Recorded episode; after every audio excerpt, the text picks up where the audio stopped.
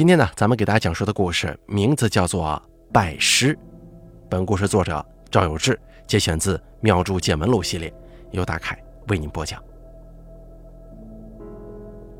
道教与民间信仰当中有许多神灵，有趣的是，几乎每位神灵都是历史上真实存在、有血有肉的人，这也是道教与众多宗教不同的一点。道教的神灵多种多样。传说中有经过一生的修行救困扶危，从而成为纯阳之身飞升成仙的；有保家卫国、忠烈满门、抵御外敌而死的将军，受人敬仰，被奉为神的；也有许多竟是意外巧合碰见了莫大的机缘而成神的。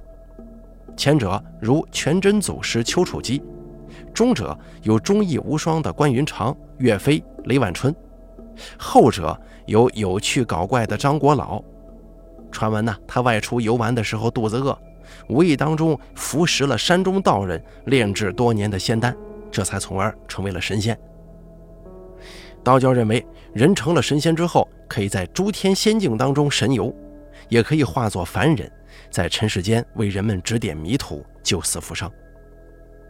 民间信仰传说中，甚至有些神仙会因为做错了事。而被削去仙籍，被贬下界呀。一位神灵的庙宇与香火兴盛与否，除了神灵本身的人格魅力、知名度以外，与这位神仙是否在人世间显灵息息相关。八仙之一的吕洞宾，传说于洞庭湖边得道飞升，留下了“狗咬吕洞宾”“三戏白牡丹”“黄粱一梦”等诸多有趣的故事，被人们编成戏曲传唱。民间呢也有许多有趣的传闻，如岳阳集市上有人卖油，去买油的无不要求老板多添一点等到收市的时候，卖油的老板叹了口气，消失了，原地留下“蓬莱吕洞宾”的字迹。原来是吕洞宾在街头寻真诚的人来传法修行，却不料人们都贪得无厌，竟无一人知足啊。这样的小故事，且不论真假，不仅在警示着人们不要贪小便宜，市场上公平买卖，也同样使得吕洞宾的形象生动丰富起来，极具人格化特征，像人一样有喜怒哀乐、爱恨情仇，使人们感觉到亲切，从而一直受到香火供奉。他们的传闻也一直在民间广为人知。在清朝乾隆年间。长沙有个绸缎庄，老板叫做孙连福。长沙紧挨着湘江，水路四通八达，于是啊，长沙就成了湖南这边数一数二的繁华处。孙记绸缎庄就开在长沙最热闹的小南门附近，生意一天好似一天，南来北往的客人多了，不少人做起大生意，越来越富，讲究个穿着体面嘛。大多会在孙记绸缎庄里头扯块好料子做衣服。孙连福家中钱财一天多过一天，本是个人人遇见了都合不拢嘴的喜事儿，可孙连福呢，却整日愁眉苦脸，像是霜打了的茄子。原来啊，孙连福年过四十了，家中只有一个独子，叫做孙玉衡，从小啊就宠得不得了。可孙玉衡似乎生性淡泊，在家里倒像是个来做客的。平常呢，也不与家里人说一些知心的话，凡事都客客气气的。孙玉衡一周岁抓周的时候，孙连福把能想到的物件都摆在了桌子上，可谁知啊，他竟然一件都不抓，坐在桌子上发呆呢。到孙玉衡七岁的时候，孙连福请了位先生来教他念书。先生曾经种过秀才，颇有学问，教了不到一个月，可他呢竟然请辞了，留下一句话说：“这样的主子我伺候不了。”孙连福把儿子唤过来，问他为什么呀？儿子仍旧客客气气地说：“这老秀才没本事，我不爱学，父亲不用费心了，我不考功名的。”孙连福无奈呀，只好由他去了。有一些别人家的富家子弟呢，整天凑在一块儿，十岁往上走就学会了这个抽大烟、逛窑子。只有孙玉衡整日在家中坐着发呆，每天早上不到辰时准点起床，饭菜也吃，只是不出门。如果没有人主动跟他说话，他一个月也不出一声。孙连福心想啊，这孩子莫非是个傻瓜吗？可平日里跟他说话又没有什么怪异的地方。如此下去，就算自己挣出了金山银山，孩子不会享受，可如何是好呢？有朋友给孙连福出主意，说这孩子走了魂，得请道人来家中做法事。孙连福把长沙城里有名的几位法师请了个遍，人来了看一眼孩子，都说这孩子没病，也没中邪，更没丢魂，做法事也是浪费钱呀。孙连福仍旧坚持支付法金。请这些师傅们做一场法事再走。如此下来，折腾了两三个月，孙玉衡还是老样子。孙连福心想啊，兴许是孩子没开窍，被痰给堵了心窍，得疏通啊。怎么疏通呢？想来想去，竟然花大价钱买了两个模样极美的丫鬟来服侍孙玉衡。在旧时候啊，有买卖人口的陋习。被抄家官员的家眷，或者是穷苦人家的孩子，被卖到富贵人家里为奴为仆，连姓氏也得改成主人姓。清朝才子纪晓岚在《阅微草堂笔记》当中啊，就提到过家中的奴仆，大多改了跟纪晓岚姓纪。由于纪晓岚重新起名，买来的人由主家发工钱，若是家里没落养不起了，也可以如同货物一般再转手卖给别人。主人可以随意处置奴仆，毫无人权可言。孙连福把两个丫鬟起名，分别叫做孙梅跟孙兰。可谁知啊，两个丫鬟进了家，孙玉衡对待他俩比其他家人还客气呢，连目光都不敢留在两个人身上。饭菜刚端到门口，就被孙玉衡接过去，一到傍晚就把屋门关上，不许二人服侍了。孙梅、孙兰自幼被人买卖，主人无不是见色起意啊。平日里侍寝的事儿，那更是少不了。第一次遇见那么客气的少爷，大大出乎二人所料啊。再一看少爷长得眉清目秀，好似正人君子，虽然心中起了自荐枕席的念想，可无奈少爷不给机会呀。到孙玉衡十二岁上的一天中午，家门口啊路过一个叫花子，在门口唱这个莲花落。孙玉衡把自己的饭菜端到门口，跟叫花子一起吃，一边吃一边聊。孙梅跟孙兰赶忙把这事儿禀告孙连福。孙连福担心这叫花子是来拐儿子的，赶忙追到大门口。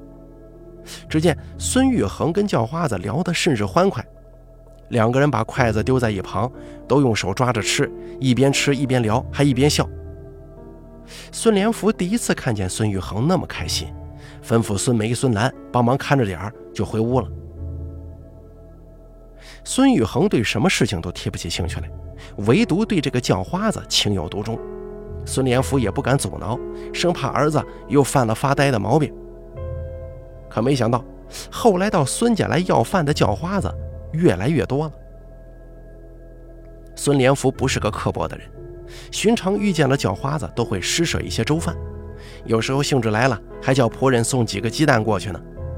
只是自从那个绵阳的叫花子来过之后，天天都有叫花子上门讨饭。更奇的是，孙玉衡每次都要把饭菜端出去跟叫花子一块吃，有说有笑，甚是快活。孙连福好不容易见到儿子有兴致，不忍打扰啊。那些叫花子大多不是坏人，也就随他去了。起先的三个月，孙连福没注意。不知什么时候开始，发现孙玉衡干脆连好好的衣服都不穿了，不知从哪弄来一身满是补丁、脏得像是抹布一般的衣裳，赶忙把孙梅、孙兰喊过来问。原来啊，前几天孙玉衡用自己的绸缎衫加了二两银子，哎，跟叫花子换的这个装扮，弄得孙连福哭笑不得呀。孙玉衡从小不爱出门玩耍。年幼的时候，孙连福让他出去找同龄的孩子玩。孙玉恒在大门口一个人站上半个时辰，他就回家了。可是自打认识了这群叫花子，却变得爱往外跑了，时常早上出门，夜黑了才回来。孙连福也时常给他一些银子，担心他在外头受苦啊。每隔一个月，孙玉恒就把银子装在一个包袱里，让孙梅和孙兰还给自己老爹。孙连福打开包裹一看，里边一点也不见少。这个时候，孙连福隐隐觉得事儿有些不对了，想让孙玉衡到绸缎庄去学学做生意，将来继承家业，别整天跟那叫花子们瞎混。可孙玉衡早出晚归，平日里压根见不到人。有时候熬到晚上，等他回家了，跟他商量，他总说困了，径自去屋里睡觉。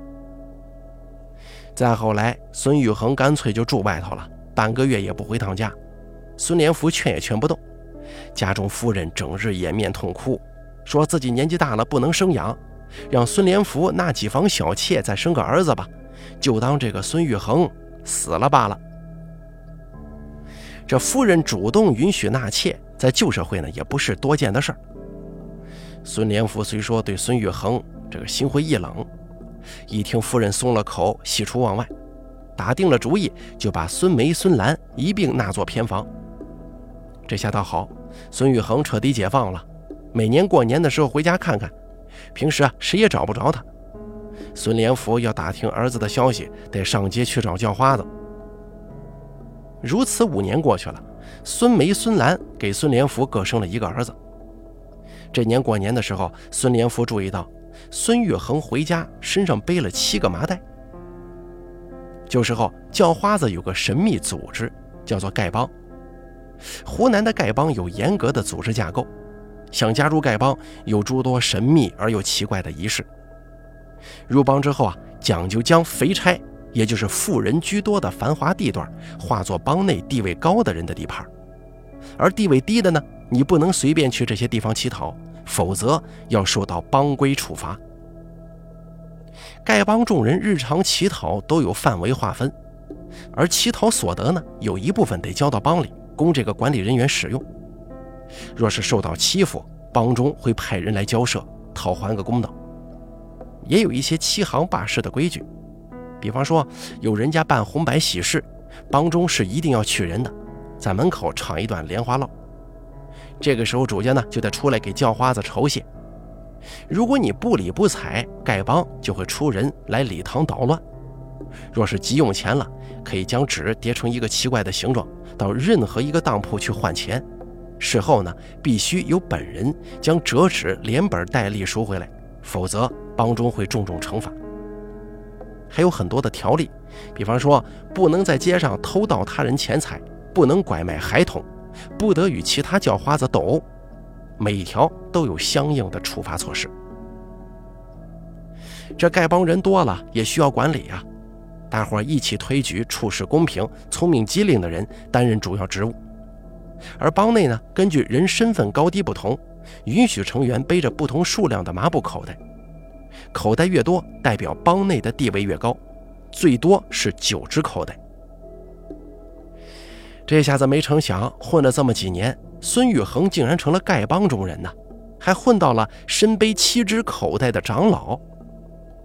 孙连福心中有些迷惘，本来指望这儿子继承偌大的家业，谁想他不争气啊，非要当叫花子。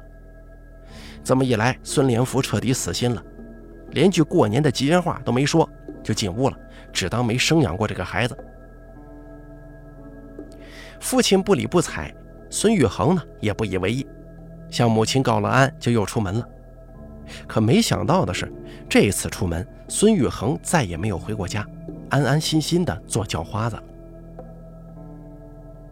孙玉恒生来个子矮小，不怎么活动，身材又瘦，到十九岁这一年，看起来倒像个十四五的孩子。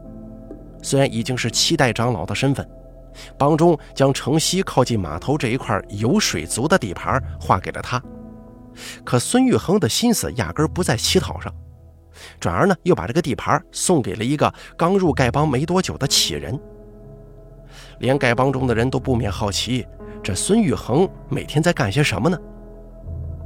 更有趣的是，从孙玉衡刚入丐帮开始，帮中似乎没有不认识他的。任谁都会被孙玉衡攀谈几句，可他整日在做些什么，却没有一个人能够答得上来。这年夏天，孙玉衡从长沙东门出了城，找了一个树林子，在里边搭了个帐篷住了下来，用竹片削尖一头，做出十来个机关，又从附近人家的菜地里偷摘了一些菜叶子，跟机关一起放在林中，每隔两三个时辰就去看，隔日再把新鲜的菜叶子换一遍。如此等了四天，他竟然捉住了一只麂子。孙玉衡把麂子宰了，在溪水当中洗过，剥了皮，处理干净，又生了一堆火，在溪边烤麂子腿。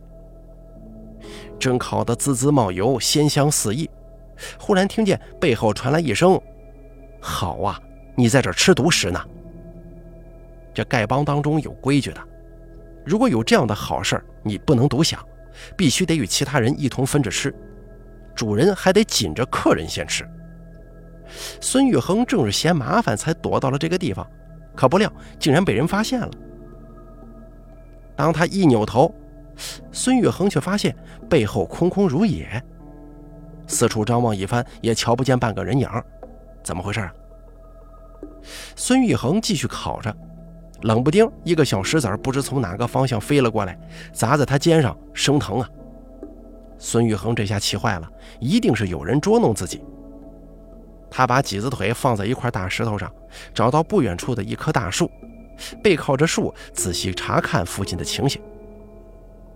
孙玉恒左右看过去，风吹着地上的草，发出嗖嗖的声响，周围很是安静，瞧不见半个人影。等了一阵子，也不见有人出来。孙玉恒又回去往火里添了一些柴，拿起几子腿继续放在火上烤。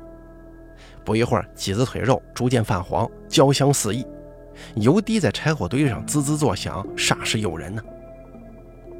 孙玉衡没着急吃，他把几子腿用竹片穿了，插在地上，自己则躲在二十米开外的草丛里，两眼盯着这个几子腿。等了大约一顿饭的功夫吧，孙玉衡只听见背后响起了一个声音，说道：“烤几子得趁热吃。”凉了就干干巴巴的，不好吃了。孙玉恒急忙站起身，猛地回头，还是空空如也。再细细回想刚才这句话，声音有些沧桑沙哑，像是个老人的声音，与之前说自己要吃独食的声音一般无二，应该是同一个人。这丐帮中人非常多呀，怎么也想不起这个声音是谁的。如果是老人，腿脚不灵便，一定走不远。孙玉衡抓起一根竹竿，赶忙顺着刚才的声音就上那个方向追过去了。追了有二里路，可仍旧见不到人。孙玉衡没办法呀，一跺脚把手中的竹竿扔了，只好原路返回。可是刚一扭头，就看见一个衣衫褴褛、佝偻着背的老叫花子，背朝着自己，正往放着麂子腿的方向走去。孙玉衡大叫一声：“站住！”老叫花子听见声音，却走得更快了。孙玉衡赶紧追上去，不知怎么的，孙玉衡跑着追，老叫花子是走着的，可他们之间的距离却越来越远。他依稀记得自己没追出来多远，追着老叫花子像是跑了五六里路，始终都追不上，也还没赶到河边烤麂子那个地方。孙玉衡心中起了疑窦啊！丐帮上上下下所有人自己都见过，没有这么一位。而正想着呢，老叫花子突然不见了。孙玉衡停下脚步，揉了揉眼睛，使劲眨了两下眼，环顾四周，总觉得附近的花花草草都极为眼熟。仔细回想了一下，发现自己还在原地呀。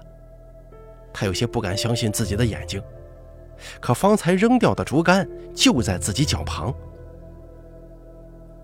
孙玉恒擦了擦额头上的汗，感觉到这一切实在是不可思议。若说刚才是做了个梦，可身上出的这些臭汗却是真的。若自己真的追出去很远，为什么竹竿还在脚下呢？更奇怪的是那个老叫花子，莫非自己刚才看花眼了？他心中有些害怕，把竹竿重新拾起，握在手中壮胆，左右看了看，认清了方向。往河边烤麂子的方向走，而这次呢，倒是出乎意料的顺利。孙玉衡很快就顺着原路找到了河边的火堆，只是多了一个老叫花子，他呢正津津有味地抱着个酒葫芦，喝一口酒，撕一块麂子腿肉到嘴里大嚼。从这个老叫花子的衣着来看，正是刚才孙玉衡追的那个人。这边没想到的是，孙玉恒一点都没发火，而是弓着身子走到老叫花子面前，扑通一声跪下了，两眼流出泪来，哽咽着说：“弟子今日终于遇见师傅了。”说完，孙玉恒咚咚咚的就给老叫花子磕了三个响头。老叫花子愣了一下，笑着说：“你莫不是认错人了吧？我是个逃犯的，你这娃娃可别折我的寿啊！”说完，老叫花子转了转身子，侧对着孙玉衡，又喝了一口酒，赞叹道：“今日让我遇见这么好的酒，又有这么好的肉，难得呀！”孙玉衡不起身，仍旧跪在地上，眼泪汪汪地说：“弟子从小便一心要修道，弟子知道高人一定是在市井之间不显山不漏水的，要经历世上诸多苦难方能得见，我就做了叫花子。”只为有一天能够遇到师傅，如今能得见师傅，请师傅务必收下弟子，从此上刀山下油锅，师傅吩咐一声，弟子无不照办。老叫花子眉毛挑了一下，说道：“老叫花子什么本事都没有，如何能收你做徒弟呀？”孙玉衡只是不肯起来，一直跪着求老叫花子收他为弟子。老叫花子也不管他，自顾吃喝。不多时，一条麂子腿吃得干干净净，连骨头缝里的肉都啃光了。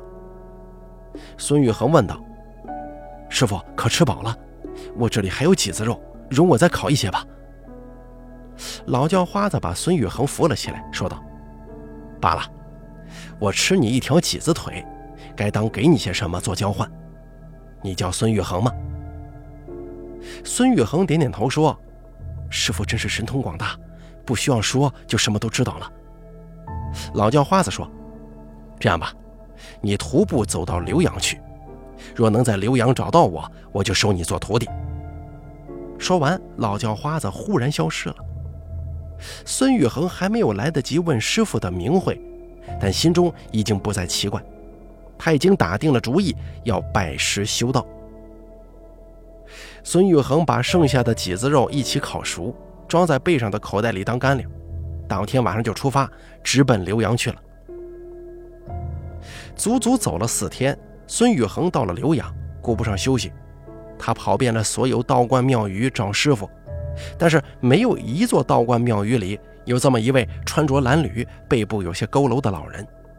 问起庙中的道人，也是说从没见过。连着找了一个月。孙玉衡都没遇见，直到有一天，孙玉衡无意当中来到了高平乡白杨山仙人洞，看到里面有一尊不腐的肉身持坐姿，再看他脸庞，竟与之前遇见的师傅长得一模一样啊！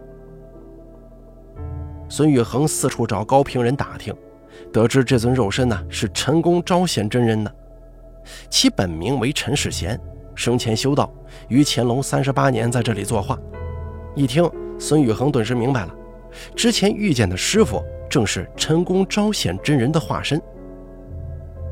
孙宇恒又有些不明白了，师傅已经羽化飞升，如何能够指点自己修行呢？他对着师傅的肉身发了一整天的呆，可再也没能见到师傅出现，也不曾听见那略带沙哑的声音。在仙人洞附近滞留了半个月，孙玉恒像是想明白了，自发的木化十方，在祖师岩边建庙供奉陈公招贤真人。因庙前有一片紫竹林，故名紫竹观。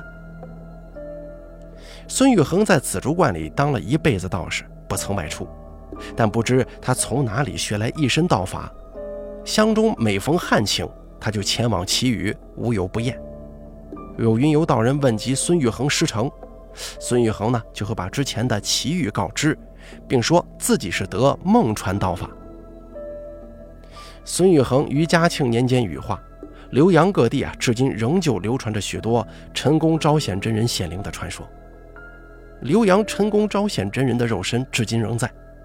据传言说，他羽化飞升之后啊，曾指点渡人无数，其中最有名的就是浏阳道姑姜晃。